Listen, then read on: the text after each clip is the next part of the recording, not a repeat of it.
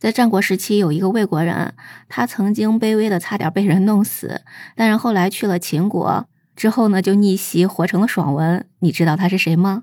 你好，我是一杰二，我在陕西向你问好，欢迎收听结伴而行。那这个活成了爽文的人，他是谁呢？他的名字叫范雎，你听说过吗？那这个范呢，就是示范的范哈。那么这个雎呢，就是关关雎鸠，在河之洲的那个雎。但有些学者对一些古文进行了一些考究，就认为呢，这个雎字儿它应该念睢，所以呢，他名字应该念范睢。呃，但是呢，绝大多数人都是念居吧，所以我们在这里还是把它念作范雎好了哈。那这个范雎呢，他在战国的时期是魏国人，他的家庭成分对现在来讲的话，应该就是属于那种贫下中农哈。你知道呢，他的家里还是比较穷的啊。那其实我们知道呢，一个人他能够有多大的成就，有的时候呢，家庭背景起到一个非常重要的因素。那这个范雎呢，他在魏国没有得到重用，那么这个的话，很大程度上是可以说跟他的才华没有多大的直接的关系啊。因为呢，他本来是直接想去见魏王的，让魏王给他亲自面试。但是当时呢，魏王已经错过了孙膑呀、商鞅呀，还有张仪，那么这都是十分了不起的人物嘛，所以呢，他也不会在意这么一个范雎吧，哈。而且呢，范雎他真的是家里很穷哈，他连贿赂看门大爷的钱都拿不出来，所以他根本都见不着魏王。所以呢，他就只能在魏国的一个中大夫叫做虚假的门下做事儿。那么这个虚假的名字呢，就是虚，就是那个胡须的虚；假呢，就是姓贾的那个贾。那有人说呢，这个贾在古代呢，他是念古，就是呃商人呢，我们知道他用古这个字儿呢来代替的哈。所以呢，也有人说应该念作商贾哈啊。那我觉得呢，为了让你能够 记住他的这个名字，这个贾啊是叫做这个虚假哈，那咱就这样念吧哈。而且呢，这个虚假，你听他这个名字哈，你就知道这个人他就是这个人设了啊。呃，那么范雎呢，他本来呢也是一个非常有才华的人哈。那我们说呢，是金子总会发光的，但是呢，对他来说，发了一次光却不是什么好事儿哈。这是什么情况呢？就是呢，当时在燕国呢，有一个大将叫做乐毅啊，乐呢就是快乐的那个乐字哈，音乐的乐哈。然后呢，毅呢就是毅力的毅，那你应该听过，他是一个非常著名的大将啊。那这个乐毅呢，他率领了燕、楚、魏、赵、韩，那么。这几个国家组成的一个五国联军，去来一起去讨伐齐国。那么当时呢，是一举就攻下了齐国七十多座的城池。当时呢，差点就让齐国成为这战国七雄第一个退出历史舞台的国家了。但是后来呢，齐国呢在田丹的带领之下，就打败了这些联军嘛，又把这七十多座城池给他收回来了。那这个田丹呢，就是姓田哈，就是田地的田；丹呢，就是不丹的那个丹字儿。他是齐国非常厉害的一个大将了哈。然后后来呢，还被封为安平君。那这七十多座城池收回来之后，齐国的国力又开始蒸蒸日上了。那当初呢，跟着乐毅一起去攻打齐国的这些国家就开始害怕了。尤其呢是这个魏王，他还是比较年轻。然后呢，这个魏呢就不是守卫的那个魏啊，就是那个为鬼的那个魏。那他也是范雎的这个所在的国家哈。那这个魏王呢，他就坐立不安，总觉得当时是不是有点太冲动了哈。所以呢，他就说想派一个使者去跟齐国通个信儿吧，道个歉，承认个错误，那这个齐国应该就不至于再来欺负他们哈。所以呢，他派出去的这个使者呢，就是范雎的领导虚假了。那当时呢，他出使的时候也把范雎带着一起去了。那到了齐国之后，这个齐襄王呢，他就对虚假是很不礼貌啊。那么他就觉得这些战败的国家怎么都这样子啊？所以呢，他说话也就是那种骂骂咧咧的，说：“就你们这群小瘪三儿，还跟我装逼什么呀？咱走着瞧吧。当初你们杀了我爹，杀父之仇不共戴天。你等着，寡人非得收拾收拾你们去，让你知道马王爷有几个眼。”所以你看，呢齐襄王对那些曾经来侵犯他的那些国家，真的是没好眼色啊。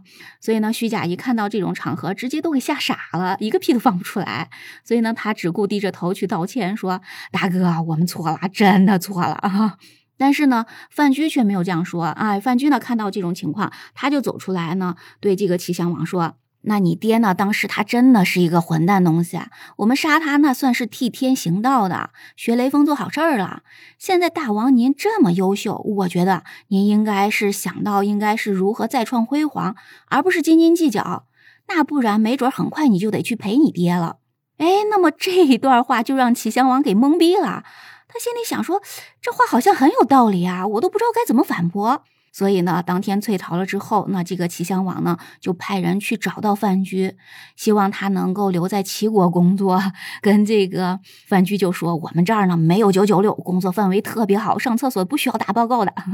那么这种种的这个好处啊，但是呢，这个范雎就说：我当初是跟着虚假使者一起来的，如果我不跟他一起回去，那是不是有点太不像话了哈？”那这个齐襄王听到这话呢，就对范雎更加的敬重了啊。他觉得呢，这个范雎是非常懂规矩的这个人呢啊。但是这个事情呢，就让虚假知道了。那这个虚假呢，他知道之后呢，就心生妒忌嘛啊。这个人真的是很小心眼儿啊。他觉得说，你才是我的一个门客，你怎么能抢了我的风头呢？哈，他就非常的生气啊。所以呢，回到了魏国之后呢，这个呃虚假就越想越生气。哎，他就在想呢，说这本来这些话都是应该我说才对，我这么出众的一个人，我当时怎么就给吓得都没敢说话呢？你范雎为啥他就能说这个话呢？哈，所以呢，他就越想越生气，他就去找了魏国的呃宰相，就叫魏齐。哎，那么这个魏呢，还是这个为鬼这个 魏啊，姓魏的这个魏。然后呢，齐呢就是呃一齐的齐啊。齐声的这个齐，呃，然后呢，这个虚假呢就对魏齐说，当时那齐襄王说了啥啥啥，那都是幸亏我不卑不亢的对答如流，才维护了国家的尊严啊。然后呢，他又这个非常小心眼的说，啊，这个范雎这小子他就特别不地道，他就出卖了咱们国家的情报，还给齐国递刀子呢，这真的是典型的魏奸呐，哈。然后呢，这个魏齐呢就听了非常生气啊，特别特别的生气啊，所以呢，他就马上找人呢去把那个范雎给他抓来了，而且呢，他都不听范雎给他解释，抓来就开始拷打啊，各种的严刑拷打，把范雎呢打的是遍体鳞伤，血肉模糊，连肋骨呢都被打骨折了，然后牙齿甚至还被打掉了几颗，真的是差一点都被打死呀。那范雎呢，只能是装死了，他再不装死呢，可能就被真的打死了。那魏齐这个人真的是心里非常阴暗，阴暗到什么程度呢？他听说呢，这个范雎被打死了，然后呢，居然你猜他做了什么事儿呀？他叫人呢把范雎的尸体扔到他家厕所里面，然后让大家轮流呢往这个范雎身上去撒尿。我的天呐，你能想象吗？这人心理阴暗到什么程度哈？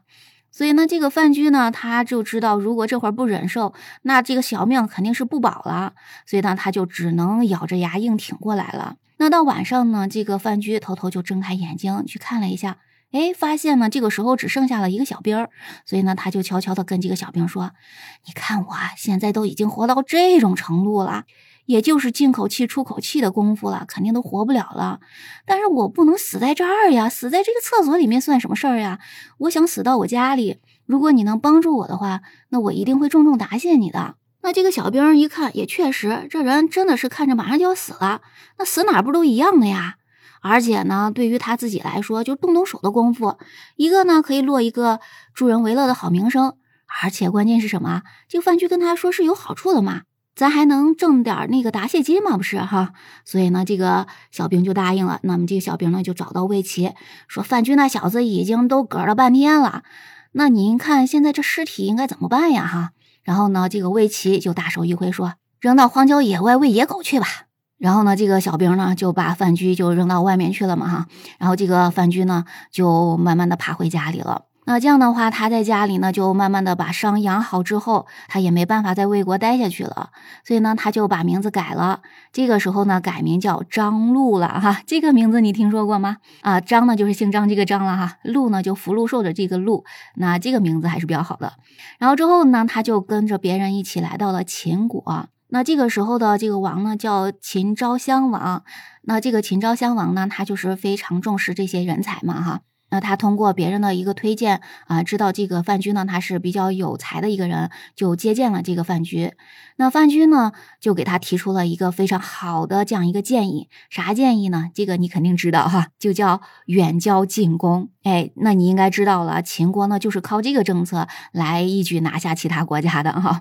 那么这个政策啊，这个远交近攻的政策，就是范雎来这个提供给秦昭襄王的啊。但是他这个时候的名字呢，叫做张禄了啊。然后呢，呃，这个时候秦昭襄王呢，他其实没有真正的权利啊。那么他才登基，那他的这个权利呢，都是在他妈和他大舅的这个手里的。然后这个范雎呢，又帮秦昭襄王把他的这个权利啊，真正的这个权利呢，从他妈和他大舅的这个手里给抢过来了。那这个秦昭襄王就非常高兴呀，哈，那他就非常感谢范雎，所以呢，就把范雎升为宰相了。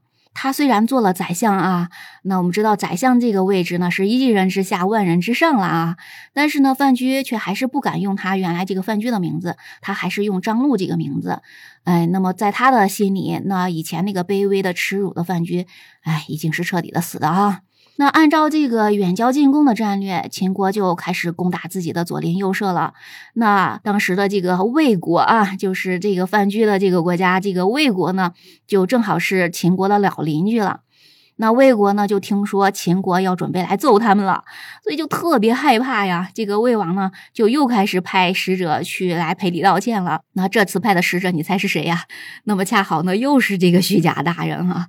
所以呢，这个范雎呢，就听说虚假要来了，所以他就是隐藏了自己的身份啊。那么就是不想以宰相的身份去见虚假，然后呢，他就穿了一身平民的衣服去见这个虚假。那虚假呢？哎，看到这个范雎就特别的惊讶，说：“哎呀，老范呀，你怎么还没死啊？”哈，然后呢，这个范雎就说：“我当初得罪了魏国宰相魏齐，我只好流落逃亡到了这里。现在我也只是给人家当当差役，讨口饭吃而已。”那虚假呢，听到了这话，也没有继续去追问他啊，反而呢，心生了一丝怜悯哈，不仅呢留下了范雎跟他一起吃饭，还拿出了自己的一件衣服送给范雎，然后呢，他趁机还问说。我听说你们秦国的那个张禄现在混得很好，秦王是很宠幸他。你认识他吗？那范雎就说：“我肯定是不认识呀，不过我家主人认识他，我可以带你去引荐。”那这个虚假呢就毫不在意了，就说：“哎，算了算了，我今天马车都坏了，马也生病了，改天吧，我改天再去找你啊。”然后呢，范雎就说：“我去给你借一辆豪车，咱们还是择日不如撞日吧。”所以呢，他就带着虚假呢，就到了相府。然后这个范雎呢，就对虚假说：“哎，我得去先跟张宰相去通报一声。”然后呢，他就进去了。但是呢，这个虚假呢，就在外面等了半天，也不见范雎出来哈。然后呢，这个虚假呢，就去问门卫说：“哎，这个范雎怎么进去那么久还不出来呀？”然后这个门卫就说：“哎，我们这儿没有叫范雎的人呀。”然后虚假呢，就更加的疑惑了，说：“那刚才跟我一起的那个人，他自己先进去了，那人他不就是范雎吗？”然后这个门卫说：“啊，你说的是那人呀？他就是我们的将军啊。”然后这个时候呢，这个虚假呢，他脑袋轰的一声，大惊失色，赶快呢脱掉了衣服，然后呢跪在地上，就开始行跪拜礼嘛。然后呢，让这个门卫啊托这个门卫，就是向范雎去认罪。然后这个时候呢，范雎就召集了很多的侍从，然后呢，才让这个虚假到他他家里面。然后这个虚假呢，到了这个堂上呢，就不断的呃称呢他是死罪哈。但是呢，这个范雎呢就说，当初你说我的坏话，然后让魏齐呢把我扔到了厕所去羞辱我，你不但没替我说一句话，而且呢跟着他们一起上我身上撒尿，就凭这一点，我就可以杀掉你了。然后呢，这个范雎又说。但是呢，我念在你今天还送了我一件衣服，哎，这就说明了你这个人呢还不至于灭绝了人性呢，所以呢，我暂时先留你一条命啊。嗯，那么这个虚假呢，他就没有办法了嘛，他就只好准备去离开秦国了。然后他就向范雎来辞行。那范雎呢，就大摆了宴席，请了非常多的一些这个诸侯国的使者跟他们一起去做哈。但是呢，这些诸侯国的使者们面前呢，都是摆满了美酒佳肴的，他却让那个虚假坐哪儿呢？去坐坐在那个堂下哈，就是坐在那个呃，就是他们最下面的那个位置。然后呢，在他的面前也没有什么美酒佳肴，而是给他了一层槽那种饲料，就是喂猪还是喂羊的那种饲料啊。然后这个范雎呢，还命两个犯人呢去逼这个虚假吃了他面前的这个饲料，然后对他说：“你回去去告诉魏王，马上把魏齐的脑袋给我送过来，否则的话，那我们秦国就肯定是要把魏国去灭掉了哈。”那魏齐呢，就听说了这件事儿。他吓得呢，赶快就离开了这个魏国，就跑到了赵国那边去，跑到了平原君赵胜的家里。那这个秦昭襄王他就知道了范雎的这个事情呀，那他就觉得范雎给他帮了这么大的忙，他一定要为范雎去报这个仇的，所以呢，他就把那个赵胜啊，就是平原君赵胜给他骗到了秦国，然后呢，他又给赵王写信说，你们要拿魏齐的脑袋来给我交换，要不然的话，那你弟弟平原君就要被我杀到这里了，而且呢，我们还会攻打赵国的。那这个赵王呢，他跟魏齐又没啥交情嘛，哈，那还是自己的弟弟和自己的国家更加重要嘛，所以呢，他就赶快派人去抓那个魏齐。那魏齐呢就没有地方逃了，所以呢，他就只好自己自杀死在那里了。然后赵王呢就把魏齐的脑袋送到秦国去了。那么到这个时候呢，范雎呢终于是把自己的大仇给报了啊。所以你看呢，这个范雎呢，硬是靠他自己的才华做外挂哈，把自己曾经呢混得那么卑微的人生，差点都被人整死的这种人生，硬是给逆袭活成了这种爽文的感觉啊！所以人呢，还是得有点才华哈。那我们得好好学习啊，我们得多给自己呢这个充电啊，那自己的才华呢能够展露出来，然后我们才能呃可以说呢逆袭我们的人生啊。